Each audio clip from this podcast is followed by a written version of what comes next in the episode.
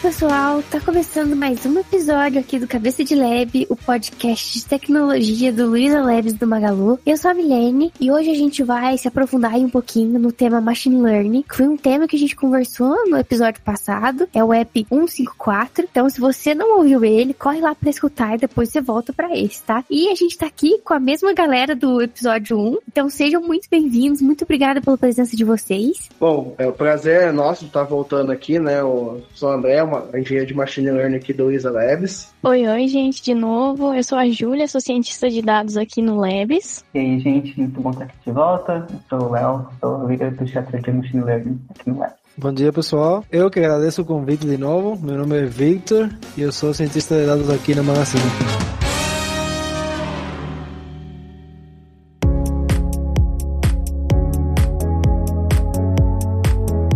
Último episódio que a gente gravou, eu fiquei curiosa sobre alguns detalhes aí, pesquisei mais sobre o tema e eu vi uma coisa chamada Deep Learning. E aí eu queria saber se vocês conseguem explicar para a gente a diferença. E o que, que é primeiro, né? O que, que é o Deep Learning e qual é a diferença com o Machine Learning? O Deep Learning, né? Ele é uma, vou colocar assim, como uma ramificação de um modelo de Machine Learning que são redes neurais, né? Mas, assim, o Deep Learning ele tem um foco que a gente chama né, de aprendizado pelo fundo, que é usar redes neurais que tem muitas camadas, né? E aí, quanto mais camadas a rede tem, você consegue ter resultados diferentes na hora do, do aprendizado. Quando a gente fala de learning, a gente está falando, como o André comentou, de, de redes profundas, né? Aprendizado profundo. E aí, isso quer dizer, no final das contas, é que quando eu tenho uma rede neural, e já eu tenho uma camada que é a entrada dos dados e uma camada de saída, né, que é a minha petição final, e entre essas duas eu posso ter N outras camadas. Quanto mais camadas, mais profundo é, e mais camadas de abstração, mais complexidade eu consigo entender. Então, se eu quero detectar, sei lá, um carro, já eu preciso de, de várias camadas de abstração para conseguir entender muito bem o que, que esse cara está fazendo. Se eu quero pegar alguma coisa mais simples, lá, um gato, eu posso ter menos camadas de abstração. No final das contas, a gente está falando que quanto mais camadas, mais abstração, mais complexo, por exemplo, pode ser, né? Que eu estou tentando desvendar, por assim dizer, ou predizer. Mas isso não quer dizer que o shallow, né? Que é o machine learning sem ser profundo, ele seja ruim. Ele só pega menos complexidade. E aí vai depender muito de como que eu trato o meu dado, para eu precisar ou não de modelo de deep learning. Um ponto só que vale já comentar é que se eu faço uma rede muito profunda, ela tem que aprender muita coisa. Então eu preciso de muito dado. E essa é uma diferença bem grande também entre os dois mundos. Só complementando aí os meninos, o machine learning ele acaba sendo um pouquinho mais linear, né? E o deep learning ele trabalha em, em camadas, né, de forma encadeada, né, de forma hierárquica. E o que possibilita que a gente faça análises assim mais complexas, mais profundas, né? O modelo de deep learning, ele é muito bom pra gente trabalhar com uma grande quantidade de dados. Eu acho que por isso ele vem também sendo bastante utilizado, porque a gente tem cada vez mais dados, como a gente falou, né, no episódio anterior. Só para dar também outra parte da, da história, Deep Learning ele é mais aplicado nas áreas onde você tem dados que não são estruturados. Estruturados sejam, vamos dizer assim, quando você tem uma, uma tabela do Excel ou uma, uma matriz de dados. E nesse caso, os modelos de Machine Learning clássicos funcionam bem, mas quando você tem, por exemplo, imagens, texto, áudio, vídeo, é melhor usar Deep Learning nesses casos. Bom, gente, semana passada, né, ficou bem claro aí que a máquina é, basicamente aprende, né?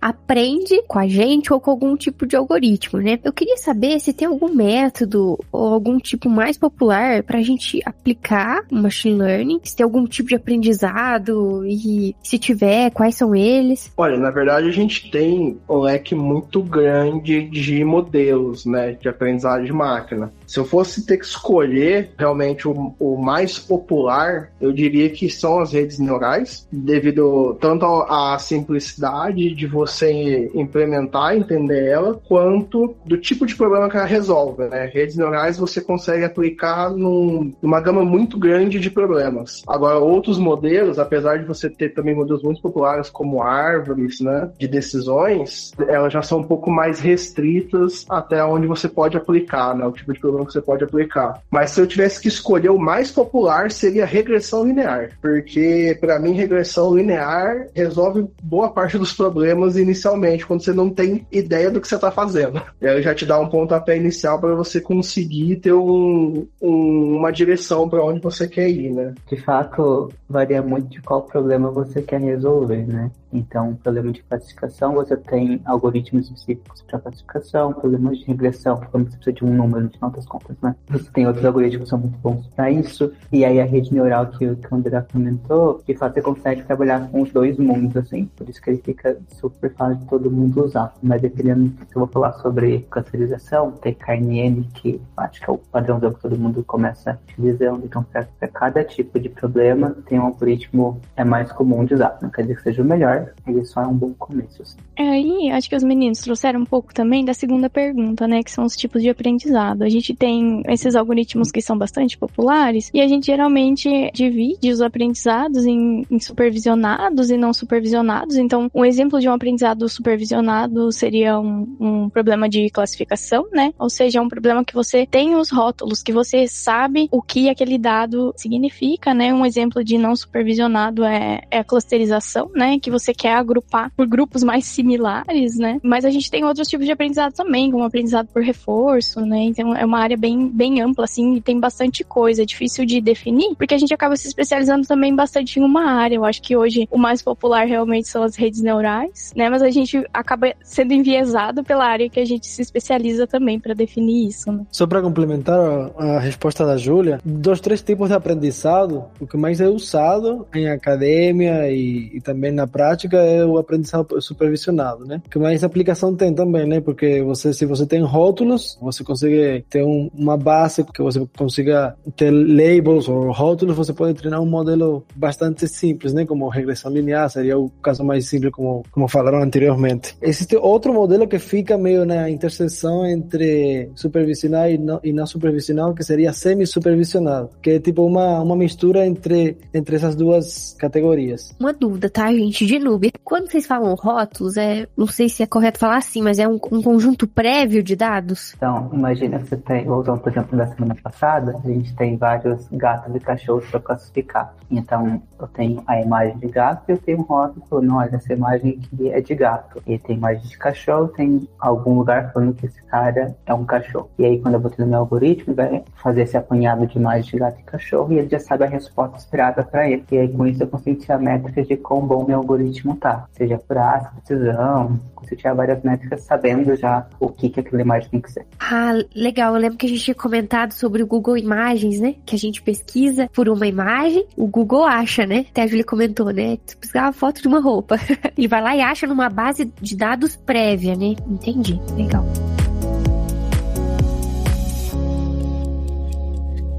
Agora, quando a gente fala do não supervisionado, basicamente é a, máquina aprendendo com a gente. É, a gente até tinha comentado, né, sobre a assistente pessoal, né, que a gente tem aí, por exemplo, o Google Home. A gente pode dar um exemplo aí como não supervisionado? Quando a gente fala de supervisionado e não supervisionado, a diferença é que quando eu vou treinar um modelo, no supervisionado eu já tenho o rótulo esperado para aquilo. No não supervisionado, eu não tenho. Em ambos os casos, a máquina vai aprender sozinha. No supervisionado, ela vai tentar achar o padrão daquele rótulo que eu especifiquei, no não supervisionado, ela vai encontrar padrões ali sem eu dar algum input para ele. Mas, tentando dar alguns exemplos mais específicos, né? O exemplo de gato cachorro é o mais comum para supervisionado, mas também funciona para carro, funciona para sinal de trânsito, funciona é, para achar caracteres. Basicamente, eu vou ter, sei lá, uma imagem, e aí eu tenho falando que essa imagem é um gato, e eu vou treinar alguns algoritmos para que ele aprenda o padrão de que aquela imagem é um gato. E aí, se ele falar que aquela imagem é um gato, eu vou dar uma pontuação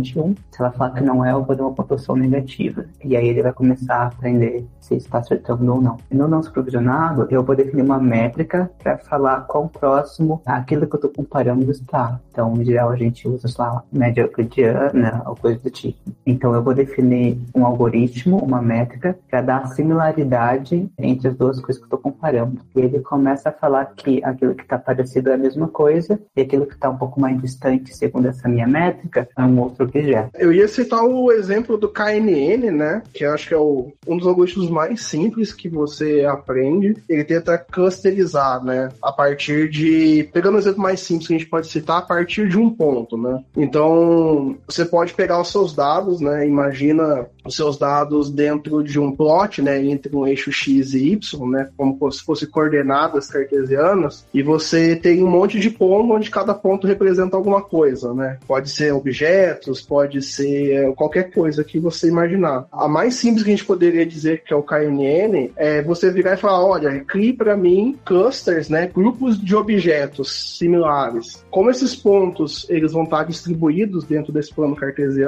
o algoritmo ele, ele se baseia no seguinte: ele tenta achar um ponto central dentro desse plano, e aí, se eu virei e falei, eu quero três agrupamentos, ele vai tentar achar três pontos centrais e calcular para cada ponto que eu tenho dentro desse plano qual grupo ele pertence, né? Se é 1, 2 ou 3. Esse é o modelo mais simples e a gente fala que é o mais simples porque no, o máximo que o modelo faz é um cálculo de distância, né? Como o El falou. Esse é um exemplo, assim, né? bem intrigado, bem simples. A gente vai colocar um link na descrição aqui de uma imagem que mostra como diferentes algoritmos de clusterização eles encontram padrões diferentes no mesmo dado. E aí é muito legal de ver. Então, sei lá, o Minibat K-means, ele encontra, sei lá, dois clusters na primeira imagem, encontra a Affinity Propagation encontra três. E ele tem tempo diferente também para encontrar esses padrões. Enquanto o primeiro foi em 0 segundos, o segundo demorou 0.15 segundos. Então é muito legal de ver como ele não é supervisionado, porque eu dou o dado para ele e ele encontra o padrão que o algoritmo mesmo se vira assim para isso. Só fazer uma correção também, pessoal. Eu falei KNN, mas na verdade eu estava falando do K-means, tá? Boa, boa. Então a gente vai deixar aqui na descrição esse link que o Léo comentou. E aí, quem quiser ver, é só ir aqui e vai estar tá lá. Aí, gente, eu queria agora fazer uma pergunta, tá? Assim, bom, a gente aqui, tô dando exemplo, né? A gente tem uma squad, a gente é dev aqui na squad. Eu queria saber, na visão de vocês, vocês acham que é interessante todo mundo que é dev aprender machine learning? Vocês acham que no futuro aí vai ser essencial que todos os devs conheçam pelo menos um pouquinho de machine learning, que tenha um pouco de conhecimento na área? Para falar a verdade, eu nunca tinha pensado sobre isso, né? Hoje em dia a gente tem funções bem específicas dentro da, da área de dados, em que a gente tem já alguns devs, que eu acho que a, a função mais próxima do dev é o, o, machine learning engineer, né? O cientista de dados eu acho que tá um pouco no meio ali, não tá muito próximo do dev, mas eu acho que aprender sobre machine learning pode ser sim muito benéfico, porque ajuda na parte mais generalista da sua carreira. Então, se você tá numa, numa squad com um pessoal que trabalha com dados, eu acho que você vai transitar bem e entender qual é o problema que aquele pessoal está tratando. Então, eu acho que pode ser sim muito interessante conhecer, pelo menos em linhas gerais, como funcionam os problemas de machine learning. Eu acho também que a linha divisória entre uma área e a outra é muito difícil de, de você conseguir estabelecer. Se você é machine learning engineer, você conhece de, de machine learning, conhece de, de ciência de dados. O cara que trabalha com dev deveria também conhecer um pouco de machine learning ou de ciência de dados. E no final, à medida que o trabalho foi avançando, né, dentro de um grupo, mesmo não querendo, você vai terminar aprendendo de outra área. Acho que sempre vai, como falou a Júlia, vai ser benéfico para a pessoa e para o time. Eu acho que assim, a Júlia colocou um ponto que eu acho bem interessante, que é o seguinte: quando você está no começo da carreira ou você está um pouco mais genérico, você ainda não está se especializando em nada, eu acho super válido você aprender um pouco sobre machine learning, né? Porque você pode acabar querendo se especializar, que foi um pouco a minha área, né? Eu comecei como dev geral, passei por várias plataformas, né? Desktop, hardware, web, até chegar na machine learning engineering, né? Porque realmente eu estava num momento da minha carreira que eu não sabia muito qual sentido eu queria seguir. Aí então eu experimentei um pouco de cada área e aí eu consegui afunilando, né? Até chegar no ponto que eu falei, não, eu vou seguir para a área de inteligência artificial, que é o ponto que eu tenho maior interesse. Então, assim, quando você está nessa fase mais inicial, é bem interessante você querer aprender né, um pouco mais sobre a parte de machine learning, né, ou inteligência artificial em geral. Além disso, se você for pensar na crescente da sua carreira, vale você entender como outras áreas funcionam. Se você for virar um tech lead, se você for virar um principal ou até gerente, etc., é importante que você saiba como outras áreas funcionam para você conseguir gerenciar melhor a sua própria área ou poder conduzir né, mais de uma área. Nesse sentido, é bem legal que você saiba o que é machine learning e como trabalhar com isso, né? Como você pode aproveitar o machine learning para tua área. Até para complementar um outro ponto que eu lembrei agora, agora se você já está indo mais uma cabeça mais que você quer ir para área de dados, eu recomendo aprender um pouco de machine learning, mesmo que você vá trabalhar mais com a parte de data engineering, né? Porque isso te dá uma, uma ideia de como seu dado vai ser usado, né? Daqui para frente. Então, se você está na área de dados, é interessante você saber um pouco de machine learning para você saber até futuramente como é a melhor forma de você construir o teu dado para o cientista, para o engenheiro ou até mesmo para um analista de dados consumir esse dado depois, né? André, aproveitando aí que você já deu um exemplo da sua trajetória, queria que vocês dessem dicas aí para quem está ouvindo e animou com a área. Ah, quero estudar, quero me aprofundar nisso. O que, que vocês recomendam? Algum curso, algum livro? Tem alguma dica aí boa? Bom, Falando um pouco mais da parte de Machine Learning Engineering, né? Ela é uma área meio que agrega todas as áreas dentro do âmbito de dados, né? Você tem que saber tanto desenvolvimento, quanto a parte de Machine Learning, né? Quanto a parte de dados. Tem muito material, muito material disponível na internet, tem muito curso. A gente pode depois deixar uns links aqui de alguns cursos que são mais interessantes, que a gente acha que é mais completa aí. Mas no caso do Machine Learning Engineer, eu recomendo assim, você vai precisar aprender muita coisa, de muitas áreas. Então, quanto mais você conseguir absorver de cursos ao longo do tempo, tanto de programação, quanto de machine learning, quanto de dados, é, é o caminho assim. Esse André vendendo o peixe dele, eu acho que vale falar assim na parte de de criar o primeiro algoritmo, esse tipo de coisa, a biblioteca mais padrão em Python é a scikit-learn. A gente também deixa o link na descrição. Lá você encontra como fazer os primeiros algoritmos e criar dataset, criar dataset pronto e tudo mais. Na parte de servir o modelo, vai variar um pouco de como você quer servir, né? Se quer fazer online com API, se quer back, esse tipo de coisa. Mas na parte de API, exemplos muito bons é o Seldon e o, e o BentML. São formas muito boas de você servir esse modelo de forma razoavelmente simples por API, assim, fica, fica bem legal. E aí na parte de dados, Aí vai olhar Pandas, acho que é o mais simples para começar a trabalhar. Também tem documentação super vasta aí. Caso você precise escalar isso, aí vai olhar o Spark ou o Dask, né? Dask são, são formas legais de trabalhar com isso. Hoje a gente tem plataformas completas para ajudar no ciclo de vida de um modelo de machine learning, né? E plataformas que já estão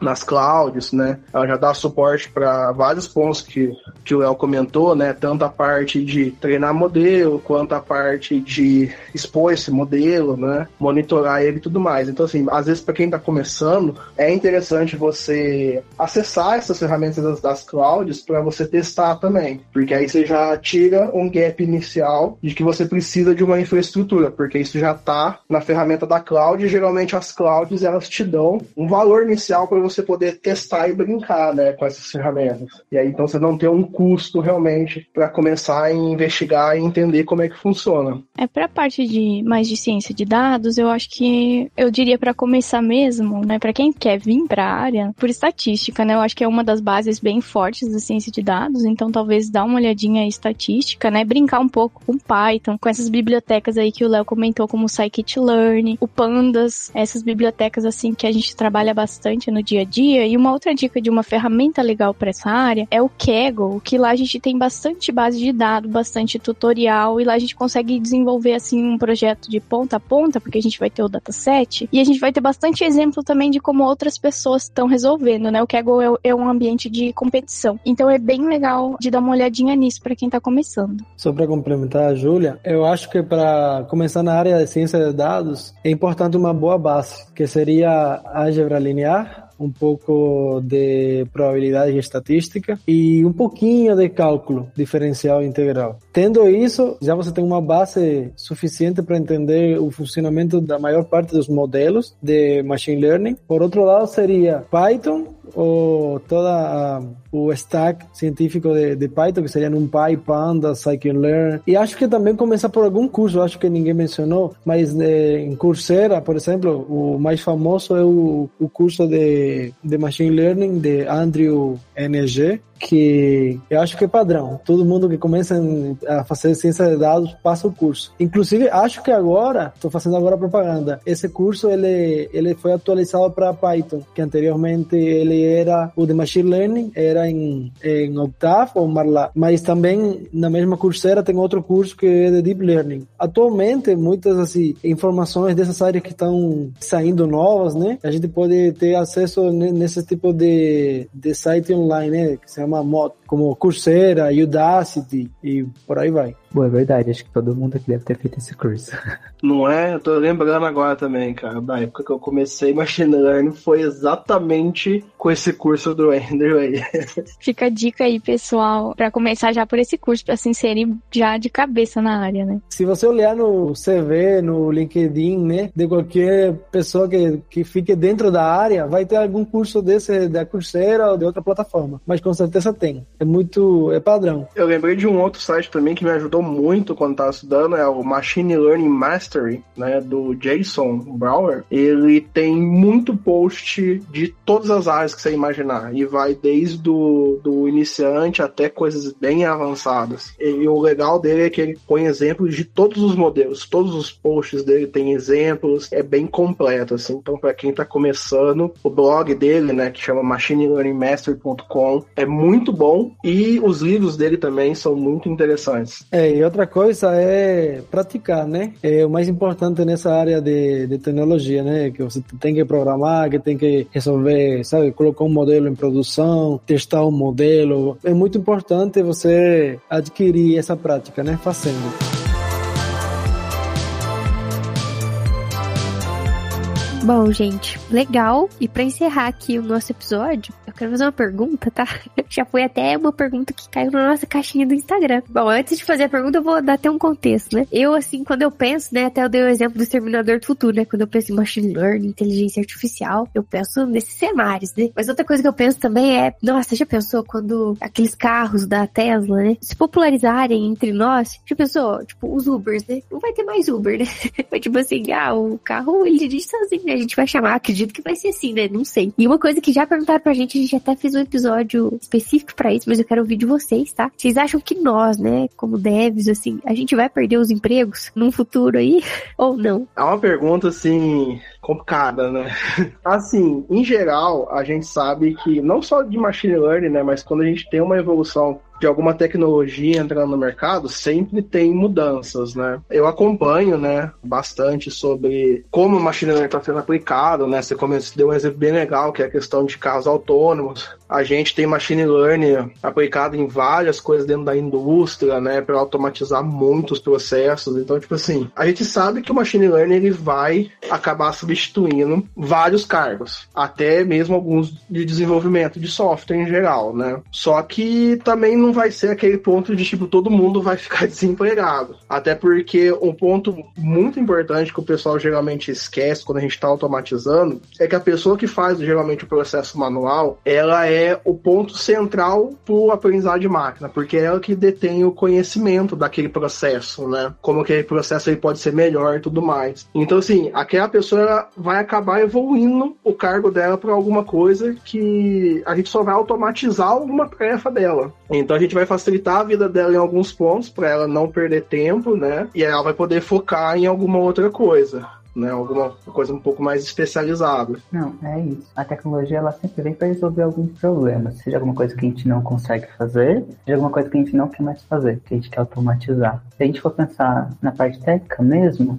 antigamente a gente, os computadores eram pessoas que faziam contas e os computadores evoluíram e a gente não precisa mais das pessoas computadores, e sim dos próprios computadores. Então, os escravos passaram a não existir. Mais recentemente, a infra está na cloud hoje, então a gente não precisa mais daquele batalhão de pessoas para ter nossa infra on-prem para suprir nossa cidade de infra. Hoje a gente dá dois cliques lá e a gente consegue subir as coisas. Machine learning ele vem na mesma linha, ele vai automatizar alguns processos e a gente não vai mais precisar de tantas pessoas em cargos específicos para fazer isso. Mas não quer dizer que a gente vai parar de codificar, não quer dizer que a gente vai parar de ter os papéis de dev que a gente tem hoje. Pelo contrário, a ideia é que a gente consiga trazer soluções mais rápido usando machine learning como apoio para gente. Tanto é que, só para complementar, é, eu lembrei aqui, ultimamente tem se falado muito de low code, né? O que, que é o low code? É você começar a ter cada vez mais produtos pré-prontos e você configura o mínimo possível, né? Então isso é algo que já vem acontecendo no mercado há muito tempo, né? A gente sempre tenta diminuir o esforço que o desenvolvedor de software gasta para poder criar criar as coisas do zero e para ele poder focar mais na resolução de problemas, né? A ideia do machine learning vai seguir a mesma linha, né? Tanto é que a gente tem uma área específica que é o AutoML, que é uma área que ele visa tentar diminuir,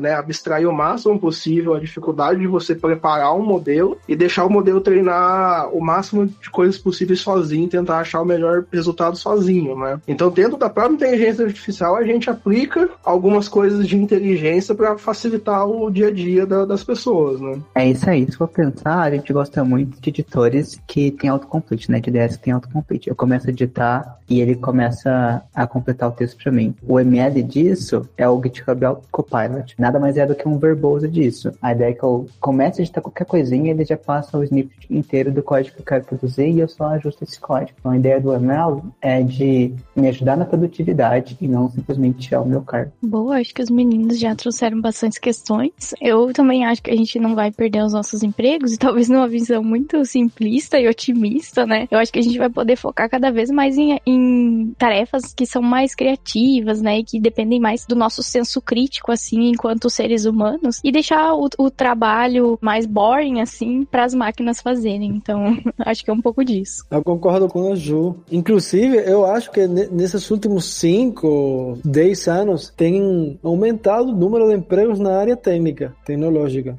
seja tanto desenvolvimento como outras áreas, né, machine learning engineer ou cientista de dados. Acho que a necessidade de pessoas que também tenham o controle dos modelos é importante. Então, tem pessoas que têm que criar os modelos e tem pessoas que têm que manter e monitorar o modelo. Em relação com o que a gente conversou no post passado, né, em relação com os bias que pode ter um modelo, modelo que pode não estar funcionando bem, sempre vai ter que ter pessoas pessoas acompanhando o modelo. Não seria um modelo que acompanha um modelo e por aí vai, né? Fica uma coisa recursiva de um modelo que cria um modelo e que cria outro modelo, uma coisa assim.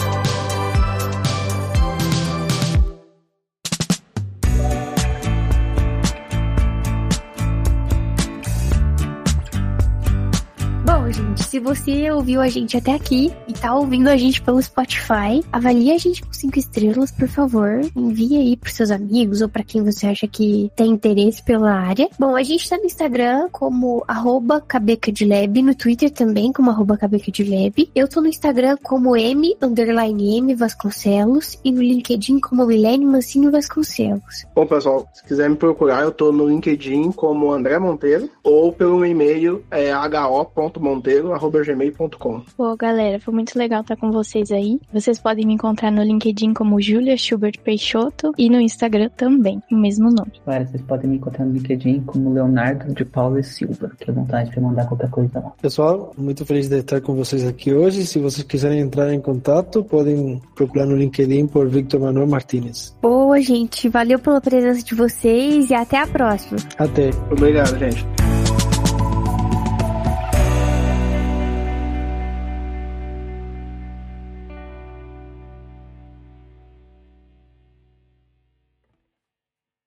Este podcast foi editado por Radiofobia, podcast e multimídia.